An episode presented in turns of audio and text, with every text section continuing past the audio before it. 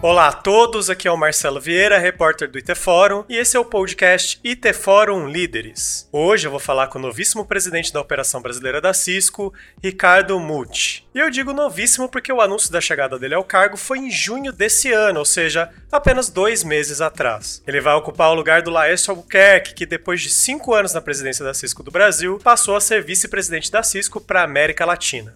Primeiro, uma breve apresentação. Ricardo Muti é bacharel em análise de sistemas pela Universidade Paulista, com especialização em gestão pública pela Fundação Getúlio Vargas. Tem um MBA em telecomunicações e gestão de TI pela mesma FGV, mais um MBA pela Fundação Dom Cabral e, finalmente, um pós-MBA em liderança organizacional pela americana Northwestern University. Ingressou na Cisco em novembro de 2017 como diretor de vendas, com foco no setor de governo, e antes disso passou por grandes empresas como Oracle Oracle e IBM.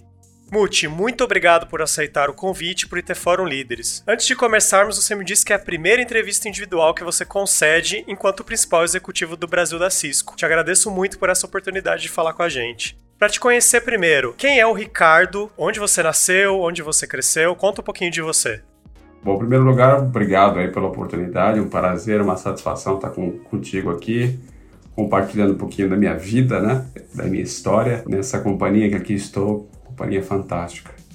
Eu sou paulistano, da Gema, para ser mais preciso, eu nasci em Itaquera, né, no município de São Paulo, nos, nos extremos leste de São Paulo. Por ali morei somente um ano, mas meu coração contaminado pelo Corinthians ali ficou. Por isso que eu sou corintiano, não tão adepto assim, não não tanto vibrador assim. Mas eu, na verdade, fui criado num bairro da zona norte de São Paulo depois. Eu, com um ano de idade, me mudei para esse bairro e fui criado na zona norte de São Paulo, num bairro conhecido por muitos, pelo menos do ponto de vista de ouvir, talvez não de frequentar, chamado Jaçanã. Ah, bairro de Jaçanã, um bairro que é, recebeu lá nos seus meados das décadas de 50, né, ah, os primeiros é, estúdios uh, de, de, de, cinema aqui da, da, do município de São Paulo, né? Conhecido e eternizado ali pela pela música de Adoniran Barbosa, né? Gravado pela pelo Demônios da Garoa, né? Trem das Onze, muito conhece. Eu nasci ali, sou filho de de uma professora, de uma docente e de um tintureiro, muito orgulho. Sou gêmeo, Uhum. Né? Somos em três irmãos. Fomos criados ali num, na região da, da, de, do Jaçanã, tem ali um conjunto habitacional. Ali nós fomos criados até. Eu vivi ali até meus 18 anos de idade. Por incrível que pareça, eu tenho.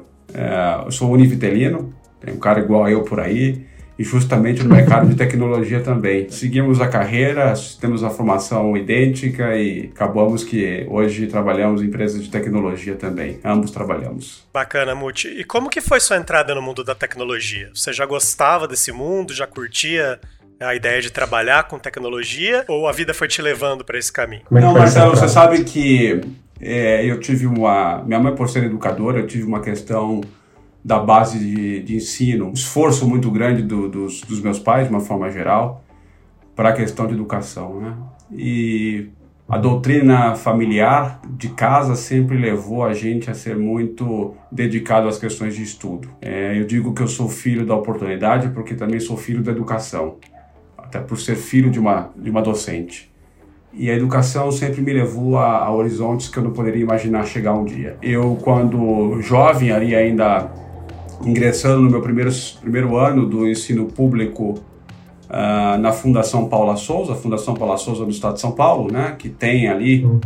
as suas escolas técnicas estaduais. Eu ali quando ingressei, até por orientações uh, dos meus pais, até de buscar sim algo que me trouxesse uma base de conhecimento tanto do ponto de vista uh, acadêmico, mas também do ponto de vista é, profissional. E eu ali ingressei na Escola Técnica Estadual, é, professor Horácio Augusto da Silveira, comumente conhecido em São Paulo como industrial, ficava ali perto da ponte da Vila Guilherme, e cursando, iniciando o curso ali no primeiro grau de uh, formação em técnico eletrônico. E ali naquele primeiro ano, eu, por conta da minha mãe, fui fazendo os estudos, estudava à noite, comecei a trabalhar e arrumar meu primeiro estágio. Nessa época eu tinha 15 para 16 anos. Meu primeiro estágio foi na antiga e falida Olivetti. né, que todo mundo conhecia muito por conta das suas máquinas de escrever, vocês que são jornalistas, alguns, as meninas que estão aqui nos escutando, não porque são jovens, né, mas os homens mais antigos aqui usaram máquina de escrever, mas certamente ela também tinha uma área muito forte no que a gente chama de automação bancária, né? E naquela época uhum. existia a questão dos mainframes da IBM, as controladoras IBM, impressoras daquela época que ainda eram matriciais, né, faziam aqueles barulhos e tudo mais, e eu ali ingressei como técnico eletrônico, dando manutenção nesse tipo de equipamento de tecnologia. Então eu digo o seguinte, que eu, nasci, eu, eu, eu, eu me percebo como gente profissional dentro da área de tecnologia. Eu não sei fazer outra coisa, Marcelo, para te falar a verdade, tá? Meu primeiro emprego foi na área de tecnologia, eu ali adentrei, ali me formei, ali ingressei, ali cresci e fiz meu todo o meu curso ali na Paula Souza. Brinco que eu sou filho da Paula Souza, porque me formei ali, consegui meu primeiro emprego justamente por conta desse estágio e segui minha carreira profissional e acadêmica dentro da área de tecnologia. Depois do Olivetti, eu passei por, por alguns uh, bancos e ingressei Uh, depois de algum tempo, uh, bom, eu acabei ali a, o, o, segundo grau, com quatro anos de técnico eletrônico, tirei, você poderia sair um pouco antes, com três anos e ser um uhum. auxiliar, eu fui até o quarto ano para ser ter o título de técnico eletrônico e ingressei logo em seguida ali na universidade, dentro de um curso de análise de sistemas, na área de tecnologia também. Nesse meio tempo eu já estava trabalhando na Telefônica, naquela época Telefônica, né? Telefônica uhum. tinha saído ali depois da sua é, privatização, no né? processo brasileiro todo de privatização da área de telecomunicações, e ela tinha operação em São Paulo e começava a montar uma operação de atua atendimento, atuação não, não somente dentro do estado de São Paulo, mas também levando serviços diferenciados de tecnologia para outros clientes, inclusive fora do estado de São Paulo. E para isso ela tinha as suas empresas específicas, trabalhei ali na Telefônica Sistemas, que depois virou Telefônica Data, Telefônica Empresas e depois que acabou a questão das, das, das, barreiras geográficas né, de determinação, ficou somente telefônica. Por ali eu fiquei cinco anos. Uh, foi aonde, inclusive, depois eu terminei a faculdade me formei. Depois desse período, eu trabalhei quase dez anos na IBM, e aqui o meu apreço, carinho especial por essa companhia, é que me tem uma formação uh, profissional ímpar. Né? Eu digo para todo mundo que a IBM é um, um, celeiro de formação de grandes profissionais, grandes profissionais. A IBM para mim foi uma grande escola de mercado corporativo. Eu brinco que a IBM é uma empresa, tem enfim, várias empresas dentro de uma única empresa. Por lá fiquei quase 10 anos, subindo alguns cargos, trabalhando em várias áreas, desde a área de atendimento a cliente convencional, relacionamento com o cliente, área de software, especificamente na área de software, numa área de serviços diferenciados ou a outsourcing de processos de negócios que a IBM tinha até então, e por ali eu fiquei. Né? Uhum. Grandes mestres, grandes pessoas, IBM sempre investiu muito nos seus colaboradores para essas questões, então tenho essa deferência aqui em relação a tudo que passei por lá. Depois você passou um tempo na Oracle, né, Muti?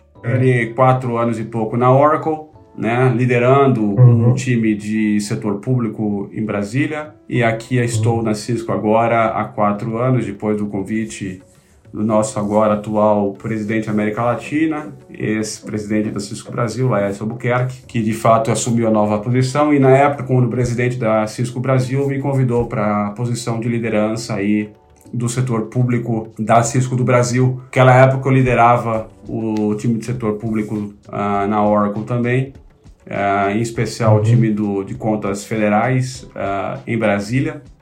Cidade essa que me acolheu há mais ou menos 15 anos atrás, né? Cheguei em Brasília ali há algum tempo atrás, justamente ainda pela IBM, para fazer uma cobertura justamente desse setor. Setor da esse que eu tenho o maior carinho e admiração e também me fez crescer demais. Então eu digo o seguinte, Marcelo, eu tenho mesclado aí de, de relacionamento entre o mercado privado e o mercado do setor público em todas as esferas, é, o que me deixa é, com muita alegria e satisfação por uma base de conhecimento. E quando que se deu essa virada na sua carreira, Muti, de sair de um trabalho mais técnico para se tornar um gestor? Foi algo programado ou aconteceu naturalmente? Você sabe, Marcelo, que eu comecei a, a minha carreira numa área técnica, né? e por assim fiquei durante alguns anos, foram quase oito anos numa área técnica. E ainda lá nos meados da telefônica eu comecei a entender um pouquinho a minha posição perante aquilo que eu fazia e como é que eu chegava aos meus clientes. E um dia tomei conta que base da visão do meu você sai de uma área técnica, vai para uma área de pré-vendas, que é algo natural, da qual eu já estava, que é o momento onde você carrega a tua bagagem técnica, mas começa a construir o seu pitch de vendas, o seu pitch de é, entender os problemas e levar soluções com aquilo que você tem em mãos. Isso uh, começou a, a ser uma dinâmica muito interessante, né? Muito interessante. E a época ainda na Telefônica, um, um grande gestor que eu tinha por lá, o senhor Fausto Pires, não tenho vergonha nenhuma de falar de quem me ajudou na vida, esse, inclusive, estava até pouco tempo lá na Telefônica, por lá ficou por muitos anos e aposentou ali por, pela Telefônica há uns dois anos atrás. Ele falou: rapaz, você. Você tem uma dinâmica muito interessante de conhecimento técnico de levar um convencimento ao cliente. Por que você não tenta vir para uma área comercial? E aí eu fui para uma área comercial ainda na Telefônica. E você sabe, Marcelo, que é uma coisa interessante, primeira coisa que você tem que ter em mente, a dinâmica de, de gostar de gente, né? Isso é o primeiro passo para você ter uma questão de um dia ser um líder ou querer ser um líder. Isso é importantíssimo na vida da gente. Com todo respeito a quem tem uma visão de um trabalho mais introspectivo. Isso faz parte também. Cada profissional é um profissional. Mas essa dinâmica de começar e ter a vontade de se relacionar de interagir é algo extremamente importante. E isso brotou, já tinha isso desde de novo, mas isso cada dia mais brotava em mim e me encantava. E as coisas elas caminharam é, da seguinte forma, Marcelo. Eu fui para uma área comercial. Quando você passa a ter uma visão de entendimento e gosto daquilo que você está fazendo, entendendo o problema do teu cliente, levando a solução, demonstrando isso, é engraçado que o, você consegue modificar o meio, o meio que você está. E ali alguns colegas começaram a me tomar como um, um advisor. Veja, um modelo de coleguismo puro. Por que, que eu digo que foi algo natural? Foi natural do ponto de vista que eu estava sendo eu mesmo, né? E as uhum. pessoas vindo a mim me consultar em relação, poxa, eu vi que você fez tal coisa de tal forma, como é que você fez?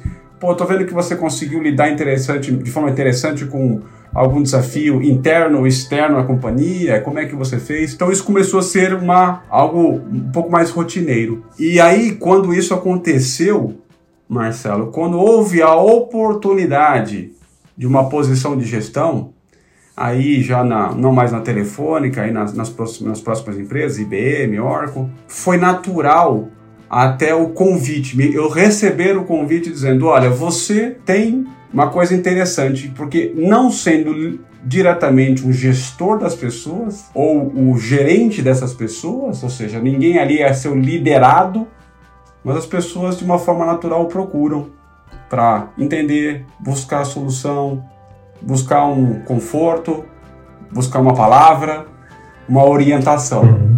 Então eu recebi o convite para assumir uma área de gestão. E aí, Marcelo, é, é muito interessante, porque uma coisa é você ser um advisor de um profissional que te, pode, pede ajuda no momento que ele chega que existe um sucesso. Mas ser gestor de pessoas é muito maior do que isso, né? É gente, né? Uhum. Tem gente do outro lado, gente que sofre, que tem família, que tem problemas, que tem alegrias, que tem anseios, que tem dificuldades. Seres humanos, todos somos, uhum. todos somos né? Inclusive eu. E aí eu fui buscar um pouquinho entender melhor, Marcelo, a questão do ser humano, entender melhor isso, né? E me aperfeiçoar nessas questões. Como fiz isso? Buscando eh, visões de cursos de liderança, entendimento mais do ser humano. Fui fazer um, um, um, um MBA que, na Fundação Dom Cabral, esse investimento também por parte da, da parte dele por parte da IBM, justamente com foco na, na visão de liderança organizacional, né? Depois meu pós-MBA também na Kellogg, uh, em Evanston, uh, também com este foco, com esse diretriz. E eu acho que isso é é um, é um, é um treinamento diário. Então, a minha evolução para essa, essa área de, de gestor, Marcelo, ela tem sim uma questão de uma naturalidade, mas eu não nasci um líder nato Eu digo com o Laércio, brigo muito com o Laércio. Laércio, você é um líder nato, você nasceu com isso. Você estava lá, foi esculpido por Deus e nasceu assim. Eu diria que eu, eu, eu, eu fui buscando cada vez melhorar e busco a cada dia, viu, Marcelo, esses gaps de entender um pouco mais as pessoas compreender, ser uma pessoa que as pessoas consigam olhar e dizer: Poxa, eu posso contar com o Mute, seja na minha alegria, seja na minha tristeza porque ali eu terei um apoio, terei uma orientação e alguém que entende o que eu estou dizendo, o que eu estou sentindo. E isso é um desafio, um tratamento diário. Aproveitando que você tocou nesse assunto, Multi, como é que você definiria seu estilo de liderança? Eu acho que o meu estilo é de uma pessoa extremamente focada e orientada a um resultado, Marcelo. Nós vivemos em corporações que, obviamente, olham esse tipo de questão e a gente precisa disso até para crescer, para poder ter as coisas e ter as comemorações. Mas certamente as pessoas que aqui estão comigo é, devem olhar para o Muti e dizer: pô, ele é um cara que na alegria ou na tristeza nunca vai deixar a gente na mão. Sempre vai estar lá para dar um suporte, um apoio, independente do que seja o problema. E eu fico muito feliz e orgulhoso com isso, porque de fato eu sou um cara de extrema execução, gosto muito, sou um cara muito é, detalhista e analítico na, na execução do time, na, no, no desempenho, na concentração, no estudo, né, no planejamento. Acredito muito em planejamento atrelado a uma execução, mas nada vale disso se a gente robotizar as pessoas, Marcelo aí não vale a pena de nada. Eu comento muito com a turma aqui, a gente vive um momento complicado, né, Marcelo, de, de pandemia, né? A gente uhum. tem pessoas aqui que se adaptaram muito bem, inclusive algumas melhoraram a qualidade de vida pessoal e familiar, porque estão mais próximas. Uhum. Outras Todavia, Marcelo, é, não, não estão assim. E que eu estava até comentando com minha turma aqui no nosso primeiro encontro é: tá tudo bem, tá tudo bem falar, tá tudo bem se expor, tá tudo bem dizer, não tô bem. A gente é a uhum. gente somos humanos. Então eu acho o seguinte, Marcelo, as pessoas devem olhar para mim e falar assim, o Multi é um cara que gosta de planejamento e execução, mas não é um cara que está robotizando nenhum tipo de ação, pelo contrário, é um cara que não deixa a gente na mão. E eu acho que é essa a questão que a gente deve ser. Acima de tudo, Marcelo, alicerce para essa turma, alicerce para essas pessoas, para que elas se sintam suportadas, porque pessoas suportadas num ambiente respeitoso equalitário, diverso, é o que vai fazer o sucesso de uma companhia. Um dos MBAs que você fez foi em gestão pública, né, Muti? É, o objetivo era atuar melhor junto ao setor público, era nisso que você pensava? E como é que essa visão te ajuda enquanto líder de uma empresa como a Cisco, que tem essa pretensão de ter, de causar um impacto positivo no Brasil?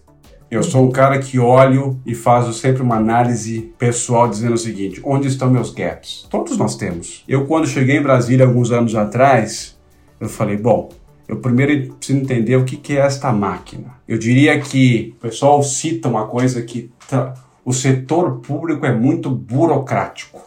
Escuto isso demais. Eu não sou a favor dessa, dessa afirmativa. Eu diria o seguinte: os agentes públicos tomam conta de um dinheiro que não é dele, não é da empresa pública que ele trabalha, não é meu, não é seu, é nosso. Há que se ter claramente um zelo, um cuidado, um processo ou uma burocracia que seja o nome a ser dado a isso, porque ali há um patrimônio comum, seja da União, quando é um caso federal, seja de um estado ou de um município. Então tem que se haver sim todo um controle daquilo que você está fazendo, da forma que, você vai estar fazendo. Há que se ter isonomia em processos públicos. Todo mundo é igualitário, todo mundo tem direito a ir e competir e prover seus serviços, soluções ao mercado de governo. Então, quando eu ali cheguei, eu olhei e falei assim: bom, eu preciso entender mais como é a cabeça de um gestor. Quais são os riscos que ele corre? Você pega um gestor, se ele fizer alguma coisa errada ou não, não atender a um rito, não seguir um processo, não estiver muito bem embasado, ele pode ser punido. Muitas vezes, inclusive, punido com o seu próprio bem, seu CPF. Então eu fui entender e conhecer um, um, pouco melhor o, quais são as diretrizes do, de um gestor público, como ele deve se comportar, como ele deve agir, quais são as nuances que ele vive. E parte disso, sim, foi um grande aprendizado de entender um pouco melhor essa questão do setor público. Continuando uma resposta da tua pergunta aqui, Marcelo, qual é a grande, para mim, maravilha do setor público. É o único setor onde você tem todas as indústrias, todas. Você tem saúde, você tem educação, você tem transporte, você tem indústria. O Brasil tem 67 laboratórios oficiais, Fiocruz, Butantan, Biomanguinhos, que a parte da Fiocruz faz parte. É um, é, é um setor tão amplo, Marcelo, que dá. É, você pega aqui o setor de petróleo brasileiro, de óleo brasileiro, é extremamente controlado. Até o setor de utilities, que hoje a grande parte é privado, né, em especial as geradoras, transmissoras e distribuidoras de energia, mas um setor altamente regulado. Então, uh, o setor público sim te dá uma dinâmica de conhecimento de uma variedade de indústrias. Inclusive o mercado financeiro, o segurador. Dois das cinco maiores instituições financeiras do Brasil são setor público. Banco do Brasil e Caixa. E no que diz respeito à atuação da Cisco em projetos nacionais e de, e de desenvolvimento do país, Muti, é, a empresa sempre foi envolvida em projetos dessa, dessa natureza, né? Inclusive em formação de pessoas. Com você na liderança, a ideia é manter esse tipo de projeto?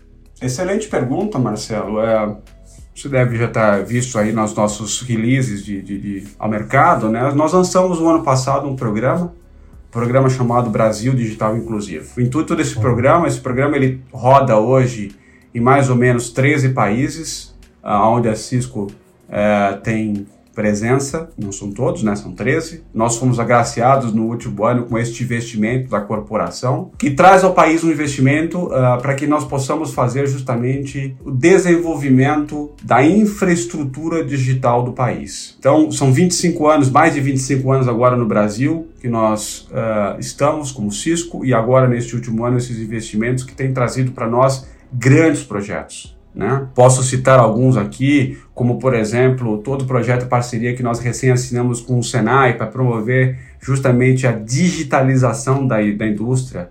Criamos, inclusive, junto com eles, aqui um, um, laboratório chamado Open Lab, que vai focar em cibersegurança com a parte de internet das coisas da indústria 4.0. Temos agora recém-anunciado o movimento Cybertech Brasil, em que estamos fazendo, fizemos uma parceria junto com o Distrito e lançamos inclusive o primeiro é, centro de cibersegurança de inovação da Cisco na América Latina, aqui no Brasil, o Cisco Security Cyber Hub. Outro projeto super bacana é o Inova HC, onde nós fizemos uma parceria aqui com, com o Hospital das Clínicas, né, com a Faculdade de Medicina, justamente para desenvolvimento de soluções de telemedicina e teleentendimento em especial para tratamento de crônicos. Outro programa interessante, nós assinamos o um acordo com o movimento Educação Conectada do Ministério da Educação, em parceria com o BNDES, e estamos levando a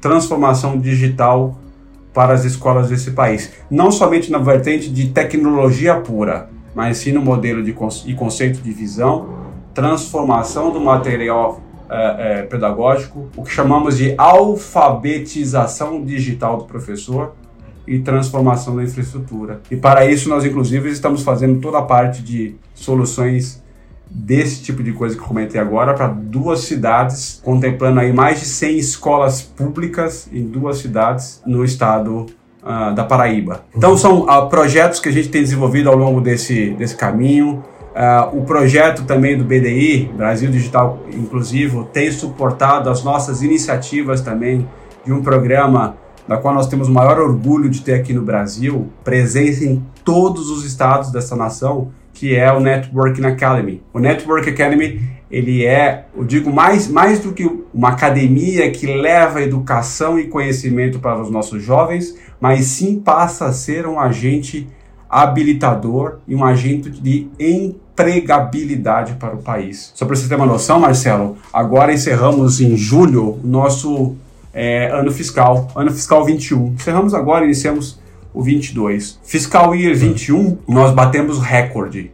Mais de 100 mil alunos somente em Fiscal Year 21 formados pelo Networking Academy. São mais de 400 mil alunos formados pelo programa desde a chegada do programa no Brasil. Então são projetos como esse que a gente é, busca, são projetos como esse que a gente vai continuar investindo justamente na questão da digitalização, na continuidade dos negócios, da transformação e conectividade com segurança, que é algo crucial para a nossa sociedade. São projetos como esse que nós vamos investir e continuaremos a investir aqui na Cisco ao longo dos próximos anos. É, até aproveitando esse gancho da formação de mão de obra, Multi, pro, pensando no mercado de tecnologia, é, no IT Fórum a gente noticia quase todo dia as dificuldades que as empresas têm para preencher vagas. Isso é um desafio para a Cisco e é um desafio para você enquanto gestor?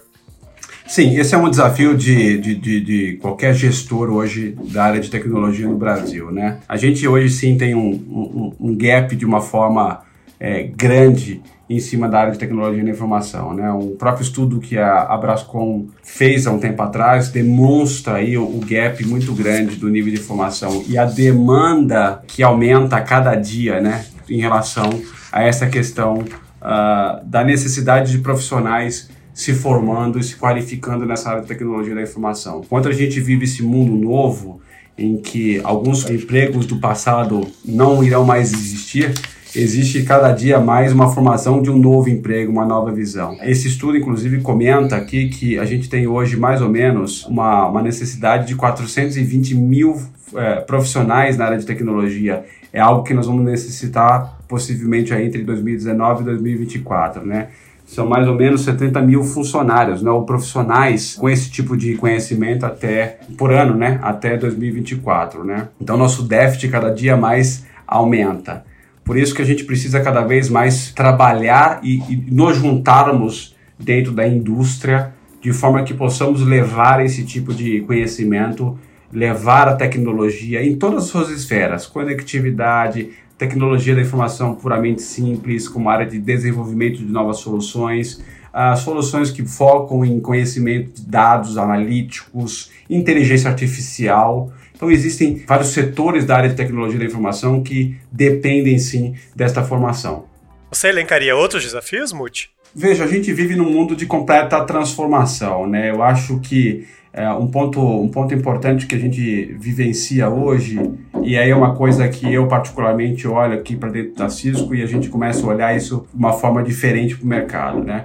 Eu, em primeiro lugar, Marcelo, eu sou um cara extremamente é, incomodado e a Cisco também nas questões relacionadas a diversidade dentro da companhia. Eu acho que a Cisco tem feito um trabalho muito bacana ao longo dos últimos anos, isso não somente no Brasil, mas existe uma forma global. Nós somos aqui na Cisco sim comprometidos com inclusão de gênero, inclusão de etnia, orientação, eh, independente de habilidades, de nacionalidade, de tipo de formação, cultura, religião, não importa. Nós somos abertos a isso. Mas um trabalho ainda que tem que ser cada dia mais reforçado. Hoje, quando você olha a camada de liderança da Cisco Brasil, por exemplo, você até vê uma questão de, de diversidade em relação a homens e mulheres, mas a gente precisa evoluir mais evoluir mais. E eu acho que isso tem que ser uma coisa trabalhada por todos, não somente aqui na Cisco, mas todas as empresas do mercado, em especial as áreas, na área de tecnologia, né? Sempre pensando nessa questão de inclusão, de respeito, coisas que de repente estão no nosso DNA mas temos que botar para fora. Nós temos aqui comunidades distintas aí, como a parte de LGBTQIA+, o time de profissionais negros, né, dentro da Cisco, mas de novo, isso ainda é incipiente demais. Nós precisamos cada vez mais trabalhar isso, olhar também para a comunidade e ver como nós atraímos esse tipo de pessoas, essas pessoas que são pessoas como nós, que pensam diferente, talvez, mas somos como nós, e talvez essa diversidade seja o grande, a, a grande questão, de repente, de a gente conseguir uma transformação, uma visão nova, de uma inovação para dentro da companhia.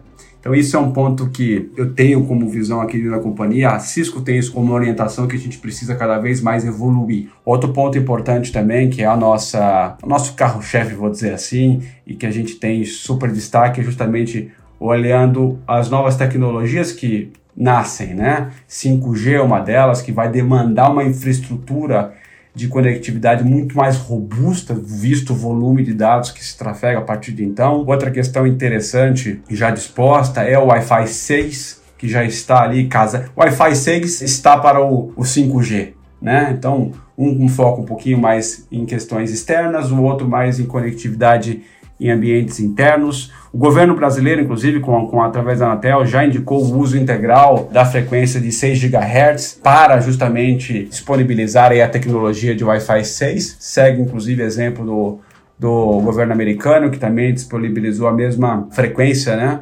Para esse tipo de serviço. Enfim, Marcelo, o horizonte e o futuro ele é promissor.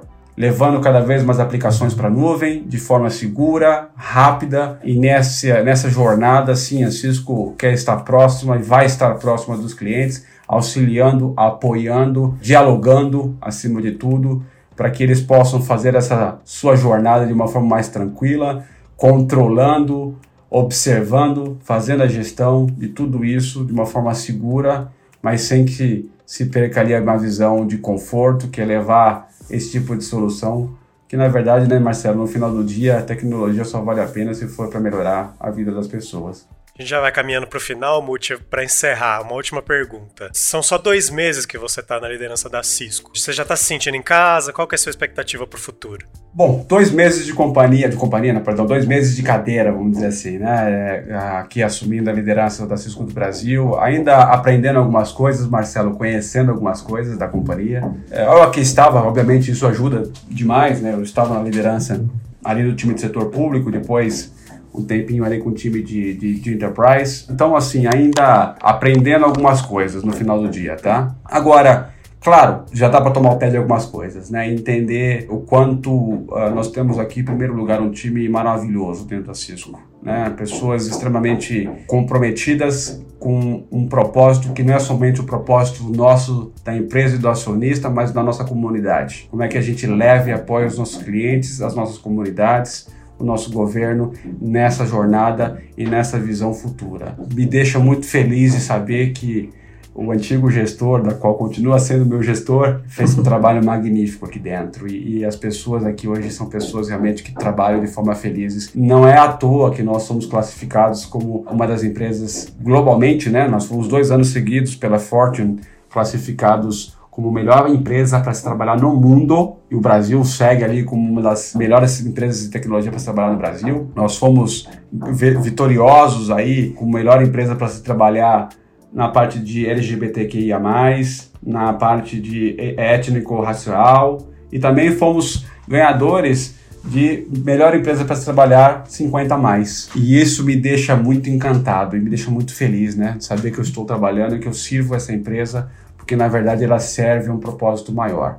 Então, sem dúvida nenhuma, encantado, Marcelo, com o que eu vejo aqui dentro, encantado com o que eu tenho visto de casos de referência, de soluções e as interações com os nossos clientes sempre muito bacanas e de troca muito bacana, né? Eu vejo uh, do ponto de vista prático, Marcelo, uma retomada das coisas, né? O mercado retoma, né? A gente vê um avanço significativo aí no processo de vacinação. Estouramos a barreira aí de 100 milhões de pessoas que já tomaram a primeira a primeira dose da vacina. Caminhamos aí para que as pessoas tenham aí a sua segunda dose tomada. Isso tudo reflete de uma forma prática no mercado, né, Marcelo? Então, investimentos que ainda lá no ano de 2020, o ano calendário 2020, nós estávamos ali meio receosos, um pouco parados, entendendo. É, a gente começa a enxergar assim os clientes e os governos voltarem a revestir a voltarem a crescer. Claro que tudo depende de uma visão de algumas indústrias também, né, Marcelo? Algumas indústrias um pouco mais aceleradas, outras um pouco ainda mais retraídas, né? Mas de uma forma geral, a perspectiva que nós temos aqui da Cisco, sim,